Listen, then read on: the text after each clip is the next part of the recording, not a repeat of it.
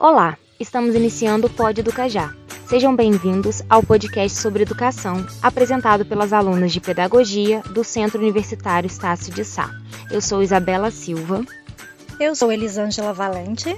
Eu sou Dandara Alves. Eu sou Simone Spatim. E eu sou a Cirleia Gomes. E estamos iniciando o Pod Educajá. Nessa edição, iremos falar sobre o planejamento de aula, um instrumento de garantia de aprendizagem. Fiquem conosco. Para iniciarmos o bate-papo sobre planejamento, ouvimos três depoimentos de professoras atuantes na área, as quais seus nomes e vozes foram alterados para a preservação das identidades. Meu nome é Rita de Souza, sou professora da rede municipal e atuo há 38 anos. Ainda trabalho porque o que eu ganho na aposentadoria não dá nem para comprar meus remédios. Não acho necessário de forma alguma fazer planejamento pois nem sempre a gente consegue trabalhar o que a gente planeja mesmo. Então eu prefiro improvisar, o que tem dado muito certo por eu atuar na área há tanto tempo.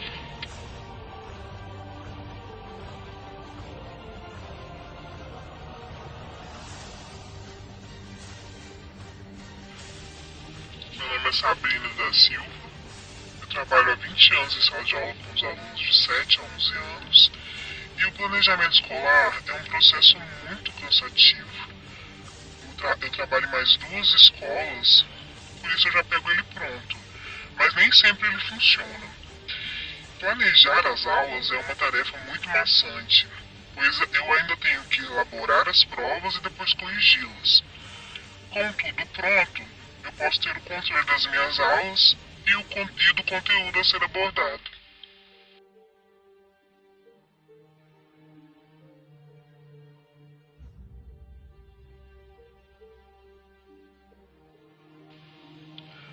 É Sofia Mendonça. Eu tenho apenas três anos de magistério. Eu faço meu planejamento sim, porque eu entendo que ele é de extrema importância para eu alcançar os meus objetivos no processo ensino-aprendizagem.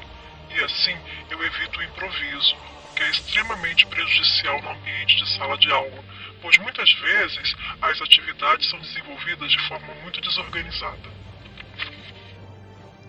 Os relatos que ouvimos demonstram as diferentes características de professores diante do planejamento, o que nos levou a escolher a convidada de hoje para falar um pouquinho sobre o assunto. Estamos aqui com Silvana Spatim, formada em Pedagogia pelo FJF, bacharel em Direito pela Doctum, especialista em Educação Infantil pelo FJF e com MBA em Gestão Pública pelo NIPE. Hoje, Silvana Spatinho ocupa o cargo de gerente de atendimento do serviço de creche da AMAC, Associação Municipal de Apoio Comunitário. Olá, Silvana Spatinho. É com muito prazer que recebemos você mais uma vez em nosso podcast.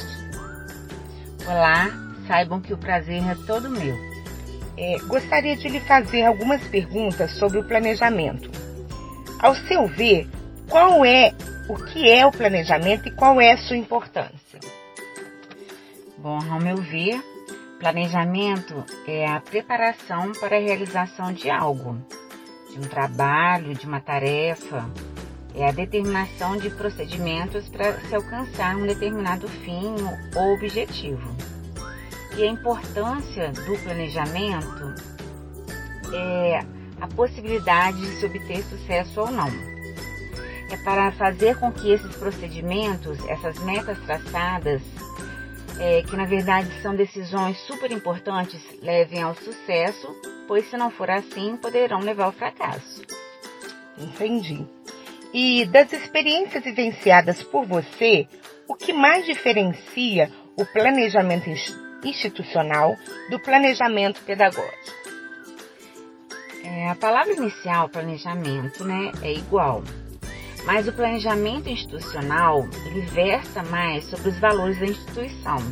Então, ele traz mais sobre os objetivos da instituição, sobre a missão, as ações que vão possibilitar o sucesso daquela instituição. Já o planejamento pedagógico está mais voltado para o reconhecimento da comunidade escolar. Na prática, funciona assim: primeiro se conhece a realidade da instituição de ensino. Pode ser creche, pode ser faculdade ou a, ou a própria escola. Conhece o público atendido e a partir daí é que são traçadas as ações, as metas, a fim de se alcançar os melhores resultados. Ok, Silvana. Então eu te agradeço mais uma vez em nome dos alunos de pedagogia da Estácio. É muito bom ter você conosco. Eu que agradeço. Quero dizer a todos os alunos de pedagogia da Estácio que eu estou sempre disponível e deixar aqui o meu abraço a todos. Obrigada.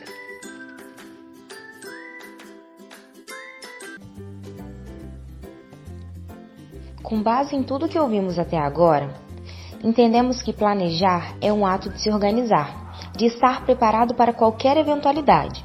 É valorizar o saber do próximo, pensar no próximo, é provocar no outro uma atitude de cidadão ativo e crítico. O maior desafio da educação nos dias de hoje é fazer com que os nossos alunos aprendam o que realmente queremos que eles aprendam em nossas aulas. É preciso entender de fato o que é o planejamento, suas funções, etapas e o potencial que um planejamento de aula pode ter em relação à garantia de aprendizagem. Planejar uma aula exige que o professor reflita sobre o ensino e a aprendizagem.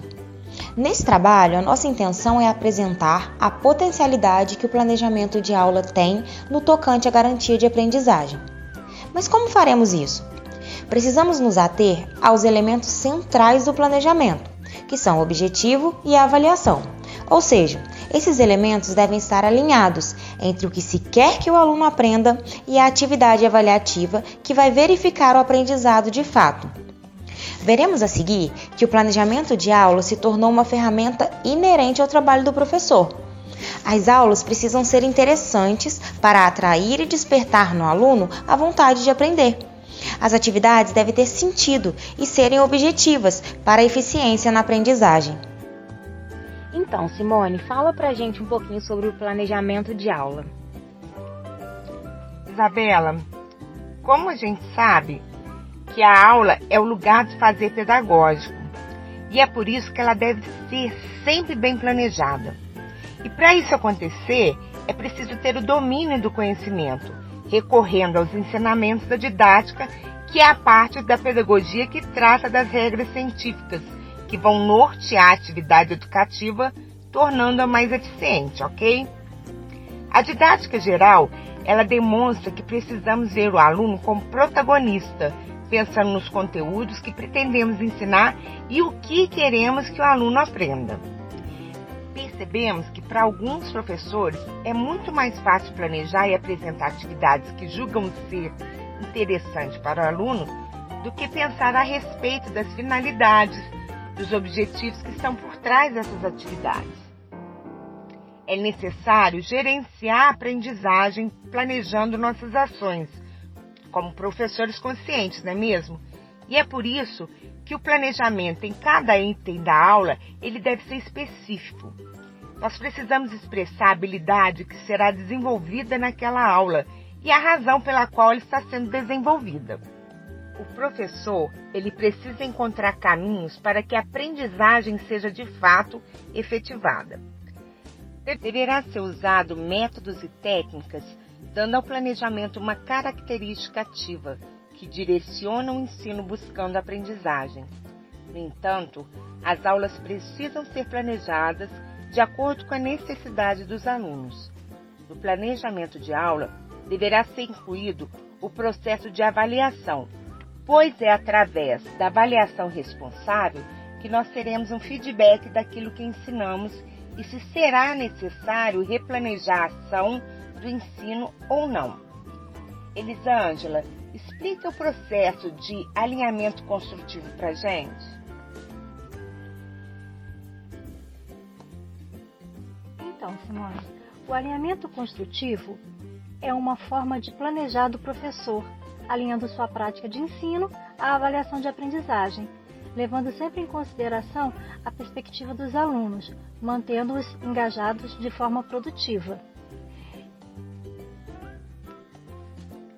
Da curso Itamacia nos trazem um esquema de alinhamento, seguindo a ordem de iniciar o planejamento dos objetivos, depois da atividade de verificação e, por último, atividades dadas em aula para atingir os objetivos propostos.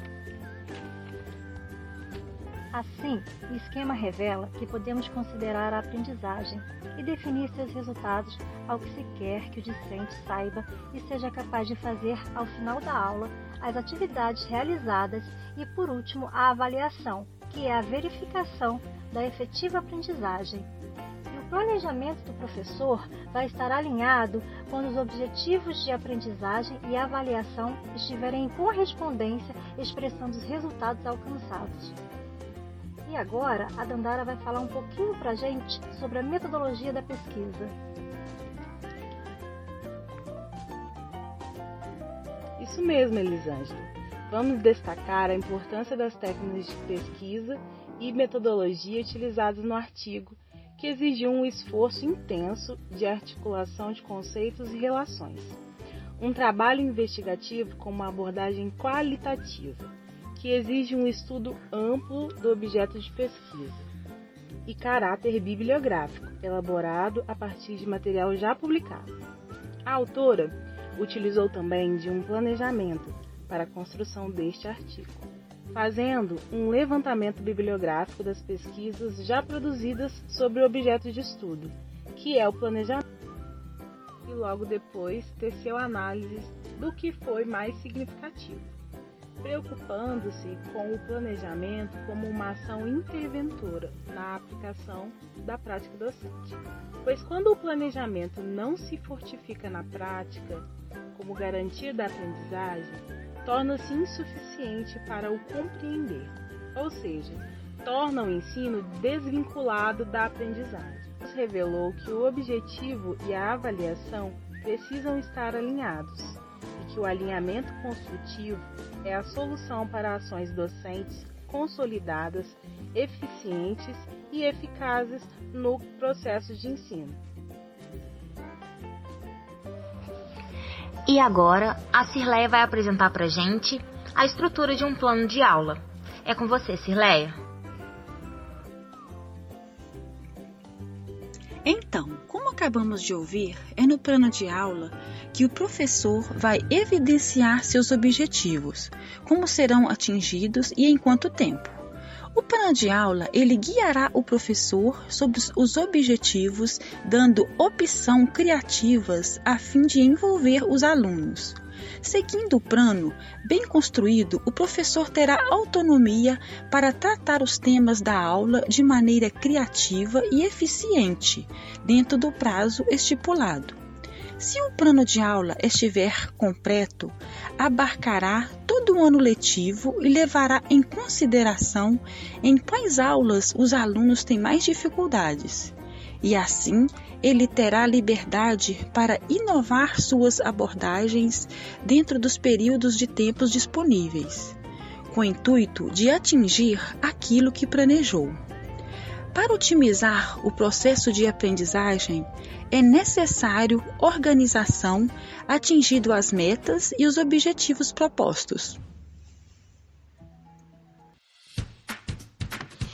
E é isso aí, pessoal. Ficamos por aqui. Agradecemos a participação de todos. Esperamos que vocês tenham gostado do tema de hoje. E se quiserem sugerir o próximo, é só entrar em contato conosco através das redes sociais. Um beijo e até a próxima!